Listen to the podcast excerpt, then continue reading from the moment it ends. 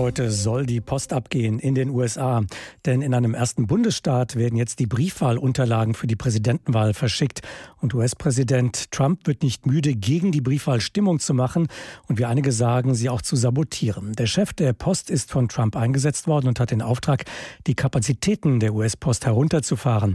Mitte August war bekannt geworden, dass die Post den Bundesstaaten mitgeteilt hat, sie könne die Briefwahl nicht in vollem Umfang sicherstellen, die pünktliche Zustellung vor allem. Öffentlich dagegen beteuerte der US Postmaster General das Gegenteil. Viele vermuten, Trump fürchtet die Briefwähler, weil das traditionell demokratische Wähler seien. Aber stimmt das eigentlich so? Das wollte ich von Professor Thomas Jäger wissen. Er ist Politikwissenschaftler an der Uni Köln. Wenn viele US-Wähler sich für die Briefwahl entscheiden, statt ins Wahllokal zu gehen, sind dann tatsächlich die Demokraten mit Joe Biden die Profiteure? Ist das der Grund, warum Trump derart gegen die Briefwahl wettert? Das kann man so nicht sagen, Herr Stiericke. Es gibt keine belastbaren Zahlen, wer wirklich davon profitiert, wenn mehr Menschen mit per Briefwahl wählen. Man könnte ja denken, das machen dann eher Ältere, die jetzt Angst haben, rauszugehen, weil sie gefährdeter sind. Und Ältere wählen eigentlich viel eher die Republikaner. Aber man könnte sich auch vorstellen, dass durch die Briefwahl es dem einen oder anderen erleichtert wird zu wählen. Und das könnte die Demokraten wiederum bevorteilen. Also man kann es im Prinzip nicht sagen im Moment, da müssen wir noch abwarten. Warum, glauben Sie, wettert Donald Trump denn derart gegen die Briefwahl? Lässt sich da etwas herauslesen? Also das hat drei Gründe aus meiner Perspektive. Das erste ist, es hat sucht momentan einfach Themen, um von diesem Missmanagement in der Corona-Politik abzulenken. Da ist ihm alles recht. Das zweite ist, dass er vorbereitet, wie das denn ist, wenn er verliert. Denn das kann sehr wohl passieren, wenn die Wahlbeteiligung jetzt ein bisschen höher ist, und das könnte durch die Briefwahl geschehen, dass er in dem einen oder anderen Staat dieses eine Prozent eben nicht mehr vorne liegt, das ihm zur Präsidentschaft verholfen hat.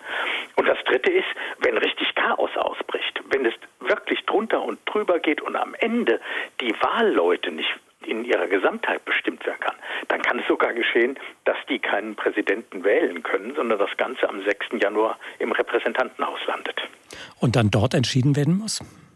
Dann wird im Repräsentantenhaus entschieden. Und jetzt könnte man sagen, ah, da haben die Demokraten ja die Mehrheit. Joe Biden hat einen Vorteil, aber so ist es nicht. Denn dann dürfen nicht alle einzelnen Abgeordneten abstimmen, sondern die müssen nach Bundesstaaten abstimmen. Und dann haben die Republikaner drei Stimmen mehr.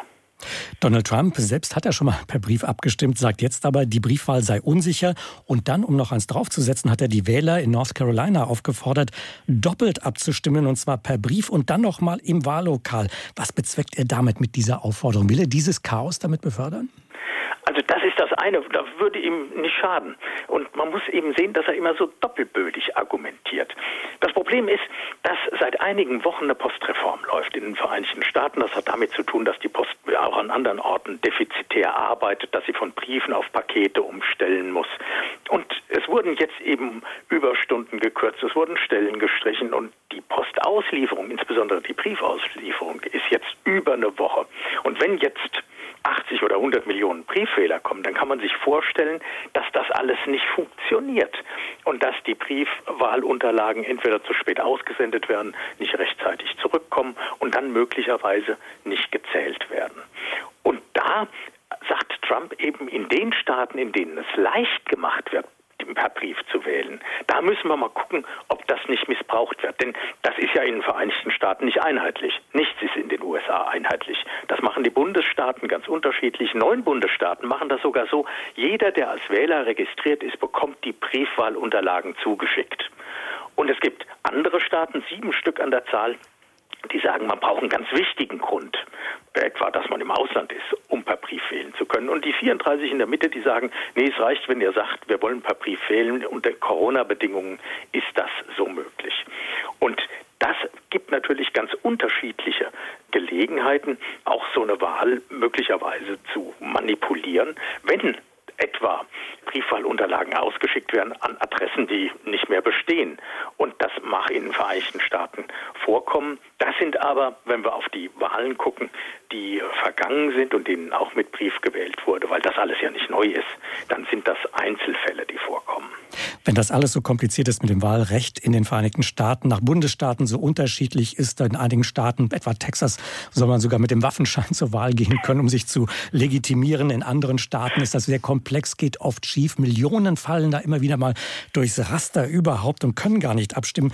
Wenn das alles so kompliziert, teilweise auch antiquiert ist, wie uns das jedenfalls erscheint aus europäischer Perspektive, gäbe es nicht zeitgemäßere Alternativen, sowohl was das Wahlsystem angeht, Sie haben es ja auch genannt, dieses Electoral College, also dieses Wahlmännergremium, Wahlleutegremium besser gesagt, oder auch was das Abstimmen selbst angeht, sollte man das nicht vielleicht per Direktwahl machen, also dass die Menschen wirklich direkt den Präsidenten wählen und das möglicherweise auch online machen?